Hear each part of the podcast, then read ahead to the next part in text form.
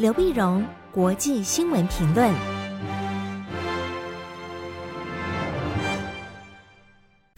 各位听众朋友，大家好，我是台北东吴大学政治系教授刘碧荣，今天为您回顾上礼拜重要的国际新闻呢。第一个，我们先看圣诞节。啊，刚刚过去的圣诞节的天气啊，非常的冷，非常冷。我们都晓得欧洲那边非常的冷，但是美国这边也非常冷。比如非常冷呢，在美国，美国在圣诞节呢，刚好受到这个冬季风暴艾略特的这个肆虐。艾略特呢，那么这个冬季风暴被人家称为炸弹气旋呢，啊，整个气旋像炸弹一样在美国的这个上空炸开，影响到整个美国，两亿多人都受到影响。你可以看到它的威力有多厉害啊！从美国的北部到美国的南部啊，那么从冰雨、暴雪、冷冽的天气，已经造成将近五十人死亡，数百万户的断电。那从北方开始呢？所以纽约州的水牛城首当其冲，水牛城的降雪达到五十六点六公分之多啊。那么，呃，这纽约州长表示，最坏的情况还没有来到，而且这样一路的这个冰雪呢，到佛罗里达，佛罗里达本来大家都是在冬天时候到佛罗里达去避寒的，就佛罗里达呢一下子它的温度降到降到了华氏三十度以下，三十度以下，然后变变成，嗯，它是这个三十三三十三年来最冷的圣诞节。哦，也整也整个非常冷，非常冷的。美国这边冷，欧洲冷，呃，日本也冷。日本在十七号的时候开始大雪，啊，开始大雪，雪呢在各地的交通打结，列车、火车因为停电而暂时行驶，一团混乱。那么已经造成十七个死，九十三个受伤啊。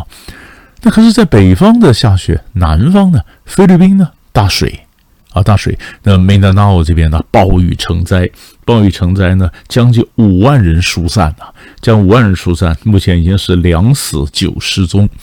所以整个肯定这个极端气候，每一年每一年情形都非常的严重，其实都非常值得我们大家赶快起来去怎么样的面对这极端气候，要做这什么样的这个改善的新的一个措施哈，这值得大家非常重视。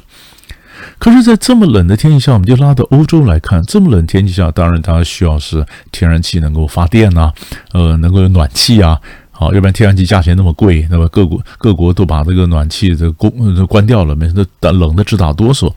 所以呢，就在十二月二十五号的时候，俄罗斯的副总理 nova 克就表示啊，那么俄罗斯将向欧洲重新恢复供应天然气。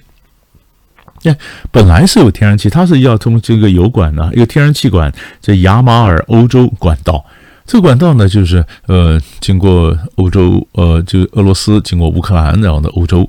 五月份的时候呢，因为俄乌战争打了以后，那乌克兰就是本来跟俄罗斯有签订这个石油啊，这么中，中经过它的中转的这个约，它就嗯，这就废约了。就是就是不成废约了以后呢，就甚至减少了俄罗斯经过乌克兰到欧洲的这个过路的这个天然气的这个量。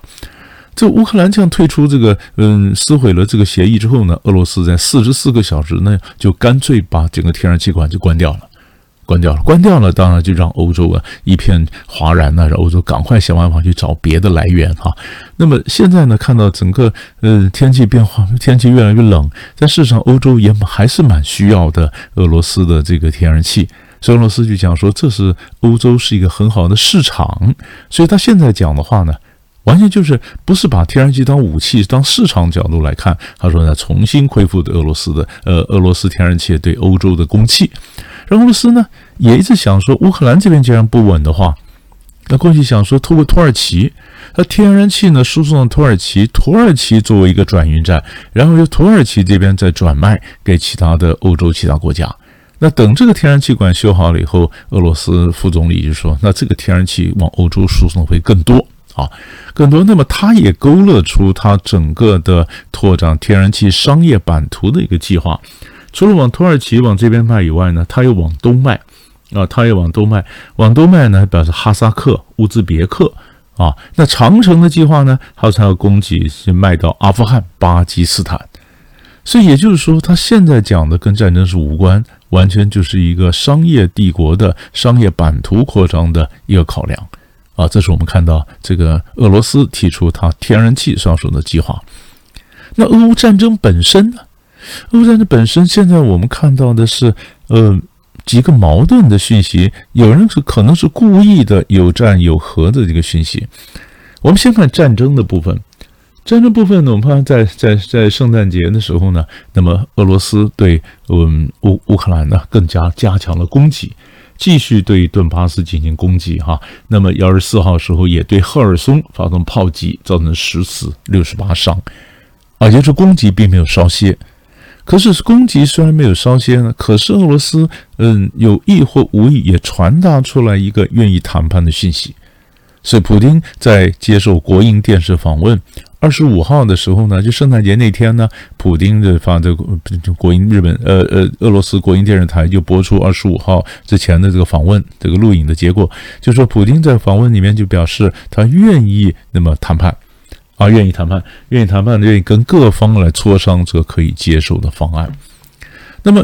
乌克兰这边马上就回应，谈判可以、啊，但是，嗯，俄罗斯必须先面对国际战争法庭的一个审判，先分出一个正义啊，愿意接受审判，那才能谈判。那当然，谈判似乎也很难进行啊。可是，呃，美国这边对乌克兰还是支还是非常的支持，所以就在圣诞节前夕，二十一号的时候呢。乌克兰总统泽伦斯基到美国做了一次旋风式的一个访问，十个钟头的访问，跟拜登总统会谈，当然也见也在国会发表了演讲。那么他整个演讲呢，表示他特别强调感谢感谢美国啊，而且非常戏剧性的。那么他也拿给美国国会一个一面乌克兰国旗，那是他到这到这个美国之前二十号，那么在。乌克兰东部顿内斯克州啊巡视战场的时候，那么乌克兰战士给了他一份一一张一一面一面乌克兰国旗，后面都是前方战士的一个签名，所以他就把这个国旗送给国会，然后请国会再转交给总统，他表示这是乌克兰感谢美国的支持。可是他也表示，美国你支持乌克兰不是慈善事业，你不要搞错了，不要给点钱好把我们打发掉了。他说我从来没有要求美军到乌克兰地面帮我打仗啊。对不对？我们是说，这是一个价值观，这是民主对抗集权的一个一个一个自由民主对抗集权的战争，不是一个慈善事业。所以他要求美国给的更多，然后他要求美国美国给这个主战主战的坦克，那么战机、长城飞弹啊，能够提供给乌克兰。但是后来美国只给的是呃爱国者防空飞弹。你的各种的攻击性的，刚刚讲主战坦克啦、战机啦、长城飞弹，美国一项都没给，理由就是一则这些武器很复杂，要几个月的训练才能够使用操作，那这个花时间太多。第二，更重要的是，长城飞弹能够打到俄罗斯境内，打俄罗斯境内，那这个这个冲突就会不断的升高，一下冲突失控，收都收不住。所以美国援助归援助，但是呢，还是非常的小心。表现那泽伦斯基当然也晓得，大家都大家都已经开始乌克兰疲乏了嘛。所以泽伦斯基表示，他也告诉拜登，他提出了十点和平的方案啊，那么就可以考虑，就是呃，愿意在希望在冬天时候能够展开国际的一个和平会议。就是你可以发现，在乌克兰这边，在俄罗斯这边，也许要影响国际视听，他们都传达出来愿意谈判的意愿。可是呢，战争并没有少歇，各种的攻击也还在。那是，呃，战争跟和平之间是谁是谁的工具呢？呃，这个就要看，那是用利用利用和平，然后掩饰你战争的这个企图，还是说你用战争拉高将来作为和平的筹码呢？哎，这两个其实都可能互相影响。所以我们看到乌克兰情势可以继续往这个脉络来看。最后我们看一下巴黎的恐攻。十二月二十三号，礼拜五的时候呢，巴黎库德族文化中心发生了枪手袭击案，那造成三个人的死亡，那么三三个人受伤。那凶手是谁呢？凶手呢是个六十九岁的法国白人威廉 M，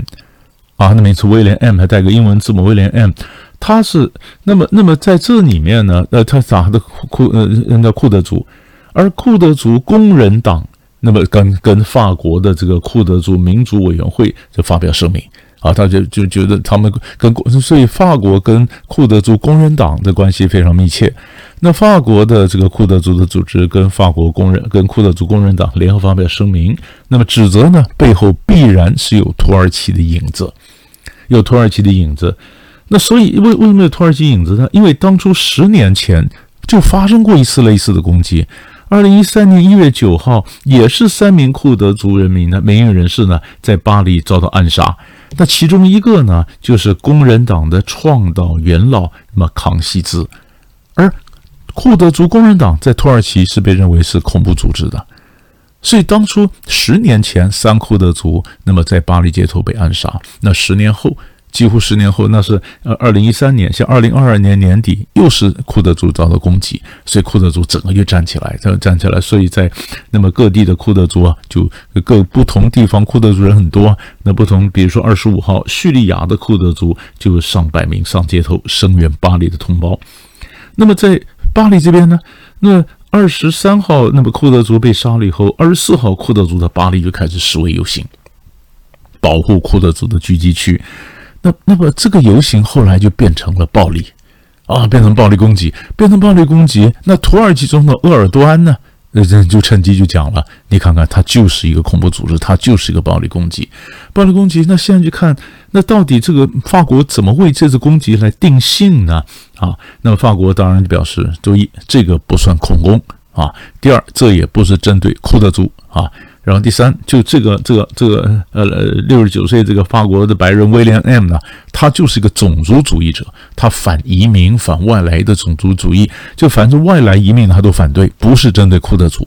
那库德族他还是不满意啊，后来又法国又把这个呃六十九岁这个凶手呢送到精神病院了。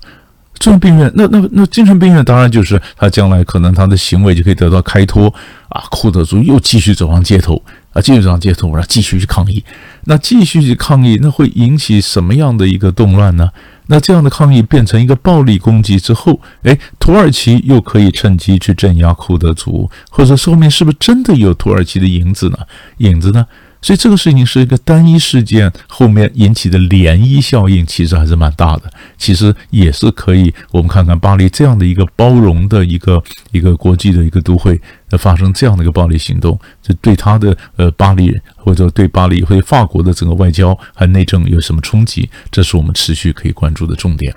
所以上个礼拜大概三大块的新闻就为您分析到这里，我们下礼拜再见。